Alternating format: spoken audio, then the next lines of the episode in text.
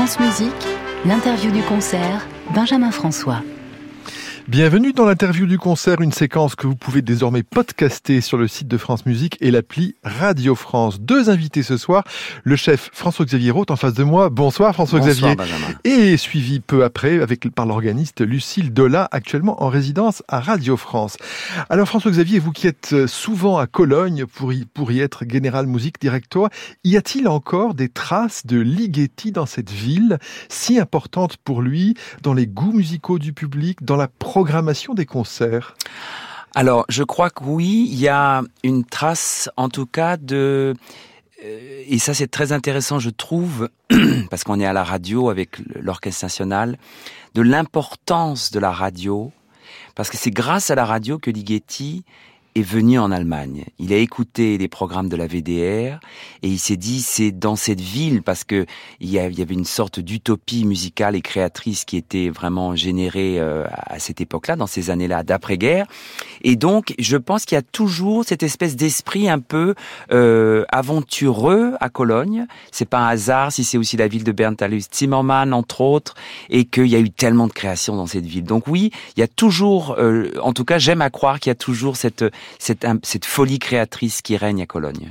François-Xavier Roth, dans les œuvres que vous interprétez ce soir, et la cohérence du programme est vraiment très très belle, car nous avons là un Ligeti dans sa manière hongroise, dans les années 60. Comment, comment euh, peut-être euh, résumer ces, ces, belles années pour Ligeti où il a l'impression qu'il découvre à, à, tout craint? Oui, alors déjà, il est avancé dans, dans, dans sa carrière de compositeur. Il n'a pas encore 40 ans, vous avez raison, quand il compose Atmosphère, mais c'est son grand début à Donaueschingen, en Allemagne, au Festival de création.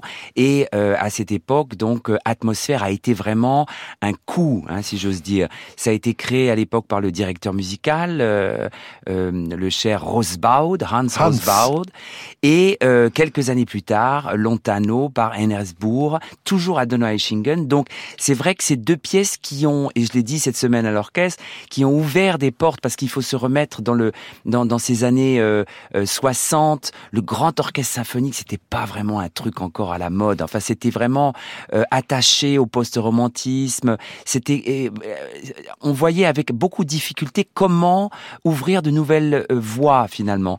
Et grâce un peu à ces deux pièces, enfin même je dirais de manière décisive, Ligeti, il a ouvert des portes et alors c'est par plein de choses. Hein, il a euh, créé finalement euh, mille orchestres au sein d'un seul orchestre avec ses hyper divisions et puis ses couleurs, ses harmonies, ses modes de jeu. Euh, je pense qu'on à la radio et surtout avec la prise de son des, des, des gens ici à Radio France absolument exceptionnelle, vous avez pu vous rendre compte aussi sur les ondes à quel point ces œuvres elle, elle résonne de manière spectaculaire. On a l'impression quand on les joue que les murs de la salle de concert n'existent plus, qu'on a euh, des, des, des, des, dimensions qui sont nouvelles.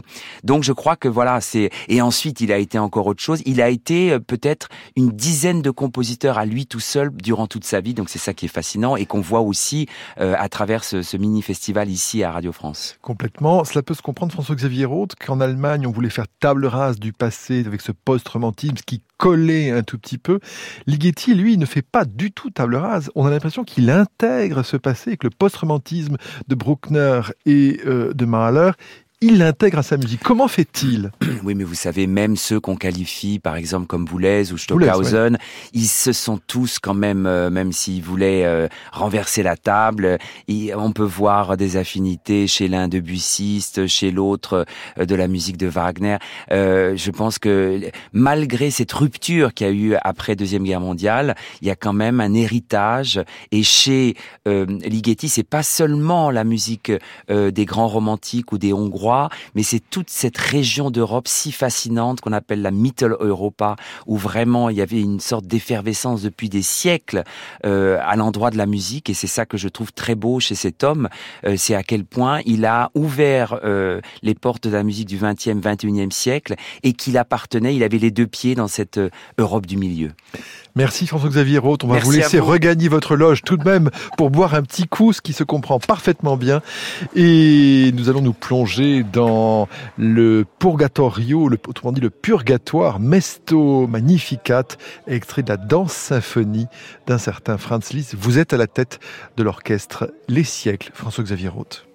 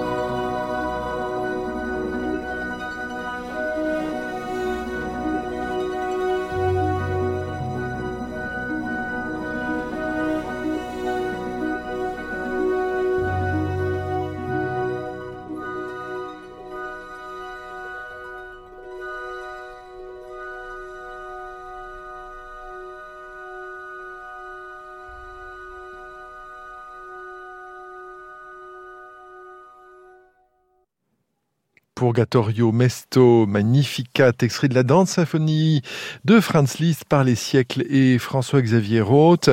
Et du Purgatoire, eh bien, nous nous dirigeons gentiment, pourquoi pas, vers le paradis avec Lucille Dola, qui est organiste en résidence à Radio France depuis septembre 2022. Et elle va jouer en deuxième partie de ce concert de l'Orchestre national de France et François-Xavier Roth, le Ricercar pour orgue de Giorgi Ligeti. Et j'ai la chance de la voir en face de moi. Bonsoir Lucille Dola. Bonsoir.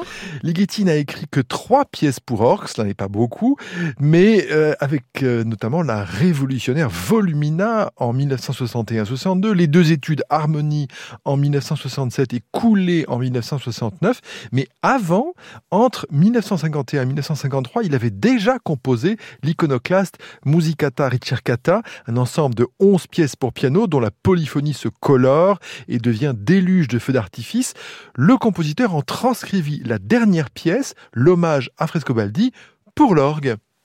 Alors en fait, c'est une pièce qui utilise, c'est la dernière pièce de ce cycle, la totalité des douze sons euh, de la gamme. Donc euh, du coup, Ligeti a fait le choix de faire cette pièce pour orgue et en hommage à Girolamo Frescobaldi, qui est un grand maître baroque de l'orgue, de l'art vocal. Et donc du coup, c'est une pièce qui euh, se prête très très bien à l'orgue. Lucille, quelle est l'idée qu'avait Ligeti en s'intéressant à l'orgue à une époque où les compositeurs ne s'intéressent pas trop à l'orgue? Euh, je pense que pour le cas euh, du Ricercar, qui est la première pièce pour orgue de Ligeti, donc qui a été composée en 1953, euh, il part plutôt d'un hommage des, arts anciens, on va dire. Donc ça part d'un hommage à un Ricercar de Frescobaldi.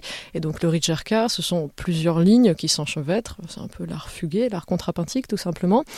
Et donc, il utilise ça à l'orgue, mais avec un langage beaucoup plus chromatique, enfin un langage qu'il était déjà chez Girolamo Frescobaldi. Et donc, finalement, il utilise l'orgue euh, comme euh, un moyen, qui a une possibilité de faire plein de lignes euh, sonores, et puis avec des timbres aussi très très riches. Donc, ce soir, je vais utiliser les multiples timbres qui sont dans l'orgue de la Maison de la Radio pour souligner ces différentes lignes du Ricercar. Alors justement, les timbres de l'orgue, quelles sont les couleurs de l'orgue de Radio France que vous utilisez dans cette pièce? Alors dans cette pièce, je vais utiliser ce qu'on appelle les jeux de fond, donc euh, qui sont des jeux qui font penser à des flûtes ou des cordes à l'orchestre, on pourrait apparenter ça.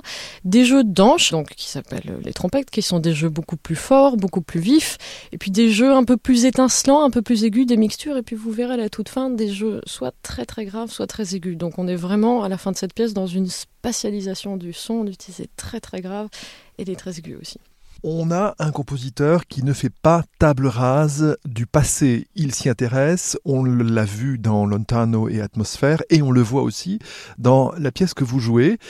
Comment reprend-il à son compte justement cette musique de De Frescobaldi? Ce n'est pas une citation, bien sûr, j'ai l'impression. Il, il, ne choisit pas de citer textuellement telle ou telle œuvre de Frescobaldi. Mais il en prend le titre. La forme est toujours là. Voilà, effectivement, il n'y a pas de citation de Frescobaldi, comme vous dites. Euh, ce qui pourrait être cité un petit peu, c'est un langage qui commence à être chromatique chez Girolamo Frescobaldi. C'est quelque chose qui est vraiment spécifique à cette école baroque italienne de l'époque de Frescobaldi. Mais sinon, euh, non, Ligeti utilise ses propres thèmes, ses propres sujets pour ce Ricercar et qui sont éminemment chromatiques, qui utilisent euh, les douze sons euh, de toute manière. Je pense que ce qui reprend de cet art ancien, c'est surtout la vocalité, en fait la nécessité de faire des lignes. Cette pièce, le Ricercar de Ligeti, est très différente des autres pièces de Ligeti qui vont plus jouer sur des clusters, des effets sonores, où on a le vent qui baisse, qui monte. Donc c'est ce qu'on voit dans Volumina de Ligeti. Ce sont des pièces vraiment très très différentes de Ricercar. Donc ce qu'il utilise, Ligeti, dans, le Ricercar, c'est la vocalité, des lignes euh, sans fin qui s'enchevêtrent, après qui se rapprochent. Donc on appelle ça. Lucille Delat, un aspect qui me paraît aussi intéressant, c'est de voir quelle postérité Ligeti aura eu dans la musique pour orgue Et puis d'ailleurs, est-ce qu'il a eu une postérité Ligeti en orgue? Nous, en tant qu'organiste, évidemment, on connaît euh, Ligeti tout d'abord pour sa pièce Volumina, je pense, parce que il a été pionnier euh, pour l'écriture pour orgue dans cette manière d'écrire, euh, d'utiliser en fait les possibilités de, l'orgue, le vent tout simplement. On peut éteindre le moteur de l'orgue et du coup tous les sons se mettent à baisser tout d'un coup. Voilà, tout à fait, c'est cet effet qui est très caractéristique et inversement, voilà, qui on, on remonte.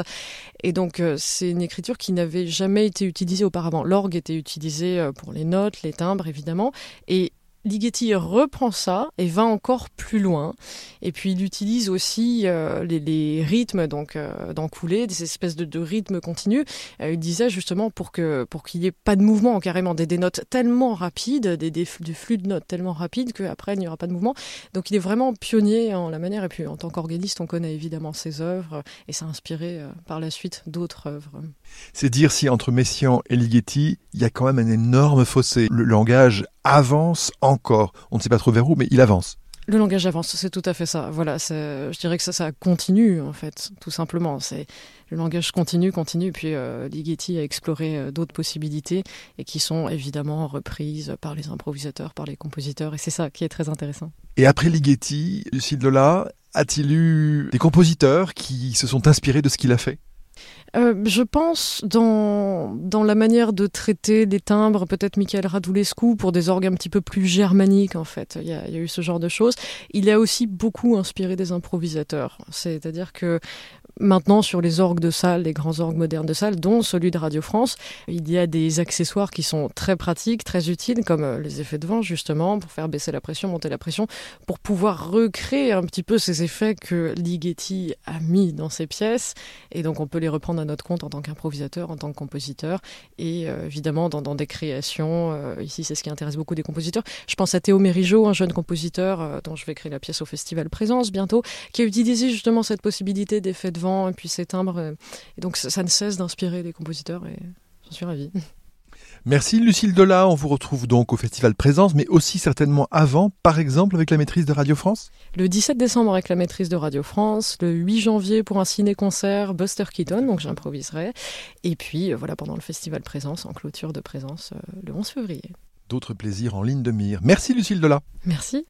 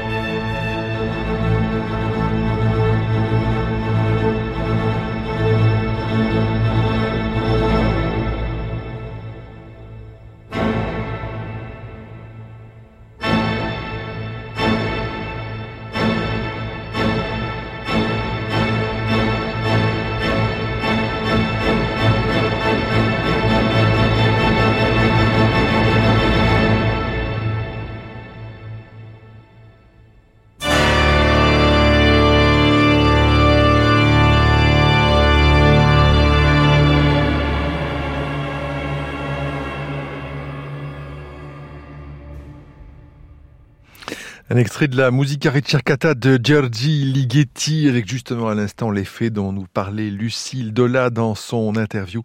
Voilà ce qui se passe quand on coupe le moteur d'un orgue. Eh bien, vous avez ce magnifique fait et c'était Dominique Soustek à l'orgue Willy Peter de Peter de Cologne, Cologne, où François-Xavier Roth est général musique directeur, directeur général de la musique, et donc la boucle est bouclée. Un grand merci à Frédéric Kieffer, Aline Biette et Catherine Prinlegal à la réalisation de cette interview du concert.